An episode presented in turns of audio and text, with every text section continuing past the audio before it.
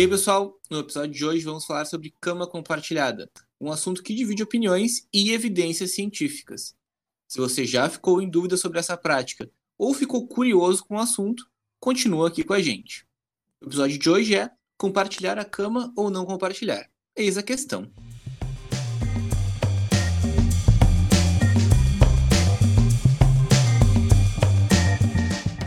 Olá pessoal, sejam muito bem-vindos ao Criar Consciência, um podcast para pais, tios, avós, enfim, responsáveis por crianças. Eu espero que a essa altura do campeonato vocês já tenham escutado os outros episódios e já saibam quem eu sou. Mas se você está chegando aqui agora, muito prazer, eu sou o Matheus, sou psicólogo e supervisor do PROPAP, que é o Programa de Orientação a Práticas Parentais da URGS. E hoje estão aqui comigo a Giovana. Olá, sou Giovana, sou psicóloga, supervisora no PROPAP e também faço doutorado em psicologia pela URGS. A Caena. Oi, gente, então sou psicóloga e supervisora da, no PROPAP também. E a Denise. Oi, eu sou Denise, psicóloga, doutora em psicologia e coordenadora do PROPAP. Então, pessoal, o tema de hoje é a cama compartilhada, que o que, que é isso, né? Vamos definir primeiro. É o que ocorre quando as crianças dividem a cama com os seus cuidadores na hora de dormir. A gente vai falar sobre os motivos de por que, que isso ocorre, os estudos recentes, né, o que, que eles mostram, quais são os pontos positivos, quais são os pontos negativos, a diferença principalmente entre compartilhar a cama com bebês e com crianças mais velhas. E por fim, a gente vai tentar trazer algumas dicas para ajudar na reflexão das famílias sobre como organizar essa hora do sono. Bom, para começar falando sobre o assunto, temos que lembrar que existem muitas razões pelas quais os cuidadores podem escolher compartilhar a cama. O estudo descobriu que os principais motivos são a amamentação. É mais fácil para a mãe amamentar com o filho na cama do que precisar levantar várias vezes. Conforto, dormir melhor e mais. É, monitoramento, que aqui seria a capacidade dos pais de verificar se está tudo bem com a criança. Construção é, de melhor vínculo, apego ambiente, contexto, e aqui pode ser desde a família não ter quarto suficiente para todos os filhos, é, famílias monoparentais, que após separação a criança passa a dormir com a mãe, entre outros fatores. O choro, porque é mais fácil atender a criança e cessar o choro. Tradição, né? Então sempre é, fizeram assim dentro da família. É, discordar do perigo, ou seja, é, são famílias que recebem algum alerta sobre cama compartilhada, mas discordaram desse alerta. E instinto materno, esse nem precisa de explicação, né? Pois é, inclusive, uh, sobre esse assunto, não há um consenso entre os pesquisadores da área. Né? Alguns estudos relatam que o coleito, que é o nome técnico da cama compartilhada, favorece a amamentação da criança justamente pela parte prática, que é relacionada com uma maior saúde do bebê e menor risco de morte súbita, súbita dele. Mas outros dizem que ainda não temos boas evidências para poder confirmar isso. Isso, Giovana. Vale lembrar também que outro grande ponto de discussão sobre isso é em relação à chamada síndrome de morte súbita do lactente, que acontece quando o bebê morre sem causa aparente. Ela é a principal causa de óbito de bebês com menos de um ano de vida e geralmente acontece durante o sono noturno. E aí, entre os possíveis fatores uh, estão o atraso na maturidade do tronco cerebral do recém-nascido, dormir com os pais ou irmãos, ou dormir de bruços ou de lado, em vez da posição correta, que é com a barriguinha para cima. Também calor excessivo no ambiente, ou quando a mãe fuma durante a gravidez ou após o parto. Da mesma forma que acontece na questão da amamentação, os pesquisadores não têm um consenso sobre aumentar ou não o risco da morte súbita com o coleito, né? Então, existem estudos que apontam para os dois lados. Pois é, inclusive é, é interessante a gente comentar que tanto a Academia Americana de Pediatria quanto a Sociedade Brasileira de, de Pediatria recomendam que os bebês durmam em berço próprio no mesmo quarto dos pais. E eles justificam essa recomendação justamente utilizando os artigos que apontam para um maior risco de morte súbita. Essas recomendações são especialmente para bebês pequenos até um ano. Isso é uma informação muito importante, né, Matheus? Porque independente de cama compartilhada ou não, é essencial garantir a segurança dos bebês, seja onde for.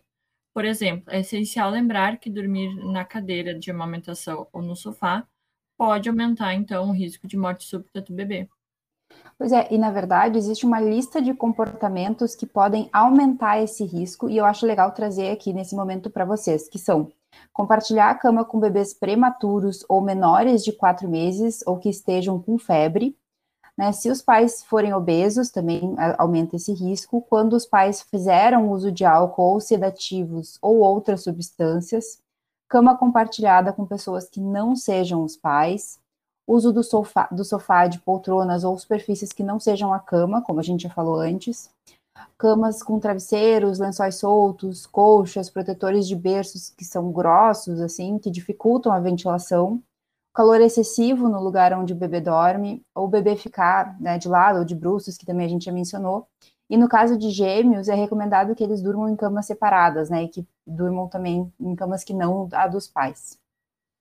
Acho que é, é importante essa lista, assim, para que os todo mundo que, que, que pratica ou não, que pensa em praticar, que vai ser pais, ter noção do que, que é importante tomar cuidado, né? Mas voltando para questões específicas da cama compartilhada, a gente sabe que o dia a dia pode ser muito desafiador. Então, as crianças podem ficar agitadas durante a noite, né? Pode acabar ocorrendo imprevistos, tornando mais fácil a criança estar por perto, assim, nesse momento. E a gente ainda tem a questão de que muitas vezes os pais trabalham muitas horas durante o dia. E aí, de noite, eles querem ter ali um tempo de qualidade com os pequenos e acabam escolhendo a cama compartilhada por esse motivo. Acho que sim, e acho interessante também a gente comentar que existem algumas diferenças né, em compartilhar a cama com bebês que ainda estão sendo amamentados e com as crianças mais velhas. E muitos estudos mostram que dividir a cama com bebês pode trazer vários benefícios, né, que a gente vai citar. No entanto, quando a gente fala sobre crianças em idade escolar, se vê o contrário ou seja, que tem mais aspectos negativos relacionados a dividir a cama com os pais do que pontos positivos. É, essa diferença é bem importante de pontuar, né, Denise? Vou aproveitar o gancho e citar alguns pontos positivos encontrados para o compartilhamento de camas com bebês. Existem trabalhos que relatam um aumento da frequência da amamentação e interação física entre mãe e filho, podendo então fortalecer o vínculo entre eles. Além disso, também vemos outros estudos que mostram que a cama compartilhada possibilita monitorar, detectar e responder mais rápido às necessidades da criança e às situações de risco de vida. Pois é, e também, né, trazendo aí uma coisa que pode uh, chamar a atenção dos ouvintes é que uh, a melhora o sono, o sono dos pais, muitas vezes, quando eles compartilham a cama, e que eles se tornam mais reativos aos movimentos da criança além de que os bebês que dormem com os pais apresentam menores níveis de estresse, proporcionando a elas um apego seguro com, com seus cuidadores, né, apresentando maior uh, contato, estimulação corporal com as suas mães, né, quando comparada a, bebê que, a bebês que dormem sozinhos. Agora sim, vamos passar para as crianças mais velhas. A gente sabe que dormir com os pais no curto prazo acaba sendo uma forma eficaz de resolver principalmente medos noturnos das crianças, né? Que tem um dado que uh, nos primeiros anos de vida ali, em torno de 14% das crianças vão falar que tem medo de dormir. E conforme vai chegando perto dos 5 anos, esse número passa para 50%. Então, muitas vezes, uh, ali na primeira infância, as, as, crianças passam a querer dormir com os pais uh, porque estão reclamando de medo mesmo. Né? E isso acaba, dormir com os pais acaba evitando que elas fiquem sozinhas e possibilita, assim, uma proximidade maior. Só que a gente vê que no longo prazo, isso pode se tornar um hábito muito difícil para as crianças abandonarem uma vez que se torna parte da rotina delas, do dia a dia ali. E a gente vai se habituando, a criança vai se habituando e fica cada vez mais difícil de mudar isso. Então, podem surgir diversos aspectos negativos relacionados com esse compartilhamento da cama. É verdade. Falando sobre esses pontos negativos, alguns estudos apontaram que crianças entre 5 a 9 anos que compartilham a cama com os pais vão, começam muitas vezes a dormir mais tarde, ter menor duração de sono e mais resistência para ir dormir quando comparadas a crianças que dormem sozinhas. Também vale ressaltar que elas são mais propensas a terem uma qualidade de sono insatisfatória e, por isso, apresentar sonolência durante o dia. É importante levar em consideração né, que a quantidade de horas de sono que o adulto precisa é diferente da criança. E é legal ficar atento a isso para que seja feita uma rotina mais saudável, tanto para os adultos quanto para as crianças. E aí, complementando o que a Denise falou, ainda nos fatores negativos, essas crianças também podem apresentar alguns problemas de comportamento, como dificuldade de dormir sozinha no escuro, necessidade dos pais para pegar no sono e dificuldades para dormir fora de casa, além de poder ter algum nível de sofrimento é, emocional. A gente está falando então, né, de uma dificuldade maior de desenvolver autonomia, né, comportamentos que a gente é, são importantes da criança ser estimulada de independência, de poder fazer cada vez mais coisas sozinhas. Um estudo brasileiro achou que crianças de 6 anos que compartilhavam a cama de maneira persistente com os pais tinham maior chance de apresentar qualquer transtorno psiquiátrico e, e problemas de internalização. Acho que o maior exemplo né, que a gente vê na nossa prática é a ansiedade, né? Crianças muito ansiosas que têm dificuldade de ficar sozinhas, em comparação, então, com os que não compartilhavam a cama. Outro ponto é que os pais de crianças que compartilham a cama com elas também podem ser influenciados por esse arranjo de dormir. O estudo mostrou que eles podem apresentar maiores níveis de desenvolvimento, é, de desentendimento, perdão, entre o casal, podendo ter algumas dificuldades no relacionamento, como não conseguir entrar em consenso, não estar satisfeitos com a relação e fazerem poucas atividades em conjunto, tendo assim maior dificuldade de demonstrar afeto um para o outro. Então a gente vê o quanto essa, é, esse coleito, né, até idades maiores dentro da infância, pode também é, prejudicar o relacionamento do casal. E a gente sabe que também, uh, quando a criança já é mais independente, podem surgir alguns questionamentos sobre a cama compartilhada, como se existe algum fator por trás da criança estar dormindo com os pais, né? Será que a família está acostumada com uma rotina que não é mais tão adequada para uma criança maior, ou se existe alguma questão familiar influenciando a, a, a escolha da cama compartilhada? É, eu acho que isso chega no, no, ponto central do que a gente está tentando construir aqui, né?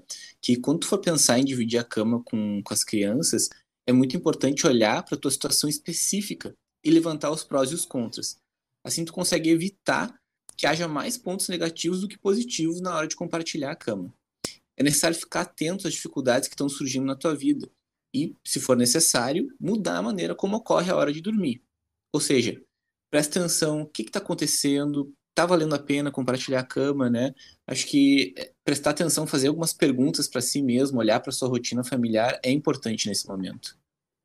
Ótima observação, Matheus. Eu vou aproveitar que tu trouxe isso para reforçar essa dica e comentar sobre outra coisa que eu acho importante. Em primeiro lugar, né, reforçar a necessidade de sempre reavaliar a situação pensando nos pontos positivos e negativos que essa prática está causando. Então, em vários momentos né, da, da, vida da família, isso vai ser necessário. E a outra dica que eu deixo para tomar essa decisão é de considerar tudo que a gente trouxe hoje né, em relação à realidade da família e à disponibilidade deles. Boas perguntas para se fazer é: que benefícios eu espero dessa prática? Esses benefícios são bons para o meu filho e para mim?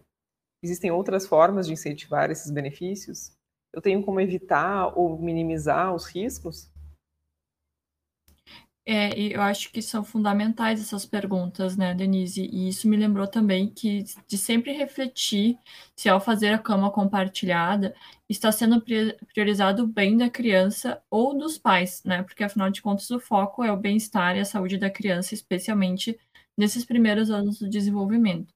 É claro que essa decisão tem que ser pensada considerando os dois fatores mas é comum nos atendimentos que a gente tem, é, na nossa prática clínica, por exemplo, alguns pais que estão com dificuldades no relacionamento conjugal e acabam fazendo é, o que a gente chama da triangulação, né? Que é colocar a criança entre eles, especialmente na hora de dormir, para evitar olhar para algumas questões do próprio casal. E aí é bem complicado, porque a criança vai sofrer várias questões psicológicas, né? Como a ansiedade que a gente já falou anteriormente, ou mesmo responsabilização do bem-estar do casal, o que a gente quer evitar nesse período do desenvolvimento, né? Perfeito. E da minha parte, eu gostaria de contribuir incentivando a reflexão de caso a família escolha né, a cama compartilhada, como e quando pretendem fazer com que os filhos voltem a dormir nas próprias camas. Né? A cama compartilhada é para ser uma configuração provisória. Então, em algum momento, a criança vai precisar ter o próprio espaço. E por isso é importante pensar, desde a hora da decisão, quais os sinais os, os responsáveis vão estabelecer para identificar que é a hora da criança ir para o seu quarto e também como isso vai ser feito. Isso é muito importante, Giovana, estabelecer o momento e os responsáveis estarem seguros de que chegou a hora. Isso já é 50% para o sucesso da transição para o próprio quarto ou própria cama, né? Um fator importante nesse momento é apresentar a saída da cama compartilhada como uma coisa positiva. Né? Ajudar a criança a arrumar o lugar onde ela vai dormir, fazer ela ficar lá um tempo durante o dia. Também é uma forma de fazer ela se adaptar e não ter medo. Isso é um fator importante que às vezes os pais não se dão conta. mudar para um quarto novo sem a criança estar tá familiarizada, não passar muito tempo por dia lá, pode ser uma coisa assustadora. Então, antes da gente ir pro, né, da criança ir para o novo local de dormir, ela deve curtir esse lugar, decorar com desenhos, levar os brinquedos, etc. Né, e às vezes por vários dias, né, e não num, num dia só. E os responsáveis devem estar preparados para as dificuldades que vão acontecer nas noites iniciais, mas não devem se desmotivar. Né? Eles sabendo que é algo bom para as crianças e bom para eles, eles devem persistir nesses combinados. Excelentes dicas, pessoal. Então, para finalizar e a gente tentar fazer um grande resumo aqui de tudo que a gente conversou, eu vou querer reforçar que esse tema é cheio de debates e que hoje os estudos científicos não têm um consenso em vários assuntos que estão associados à cama compartilhada. Então, assim, o mais importante, em primeiro lugar, é a preocupação de manter a criança segura, e depois disso pensar na realidade de cada família. Então, resumindo o que a gente viu hoje. Primeiro, compartilhar a cama com bebês até um ano pode apresentar alguns riscos, mas também diversos fatores positivos associados. Então, se tu decidir compartilhar a cama com o teu bebê, é importante tomar todos esses cuidados que a gente apontou anteriormente, buscar mais informações sobre como fazer isso da maneira mais segura possível para evitar a síndrome da morte. Até me esqueci, Denise, como é que é mesmo? Morte súbita do lactente. Síndrome da morte súbita do lactente. A segunda coisa é que compartilhar a cama com crianças mais velhas pode trazer alguns problemas de desenvolvimento das crianças, conforme a gente viu aqui. E não só isso, é importante prestar atenção na tua rotina com os teus filhos. Quando as crianças se tornam, ficam um pouquinho mais velhas, né, a partir dos dois, três, quatro anos, elas ainda têm uma necessidade de sono bem maior.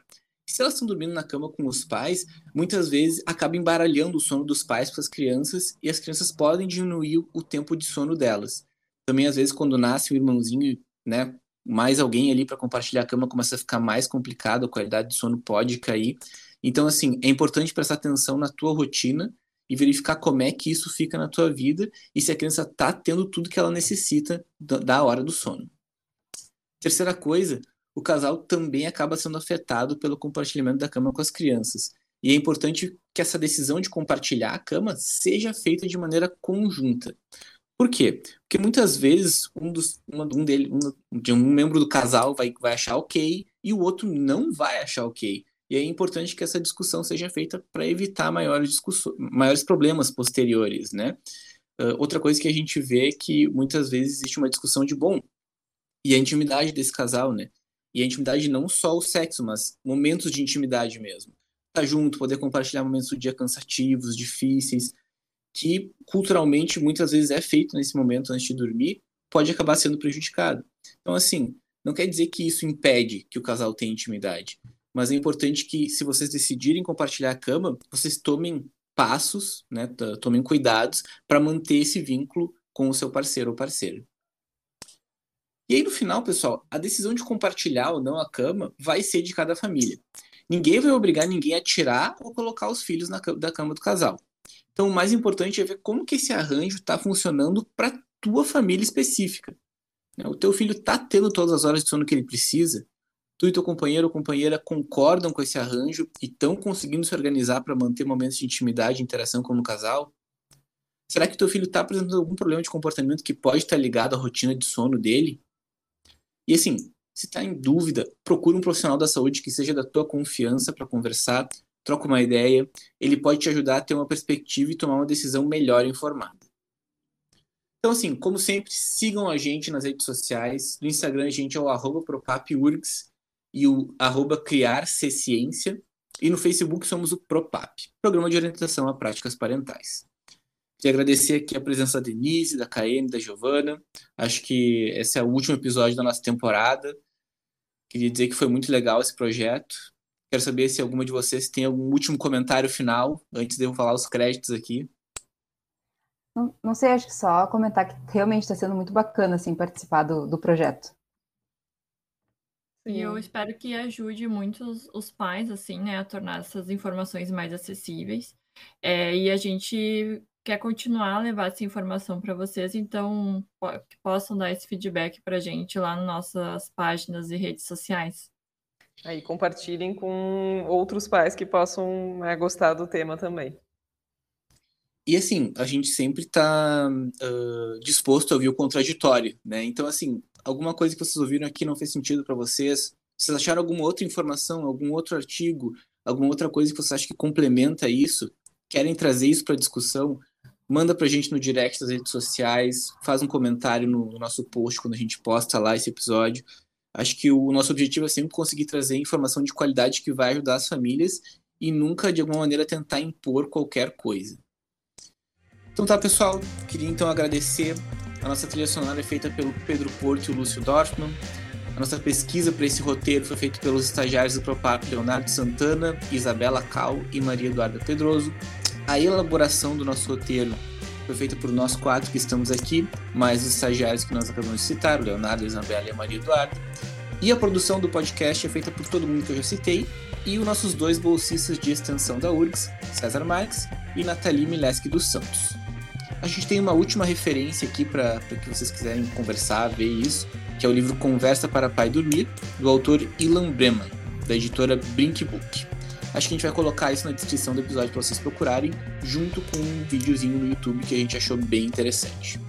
Então é isso, pessoal. A gente se vê na próxima temporada. Valeu, abraço, beijos. Tchau, tchau. Tchau, tchau. tchau.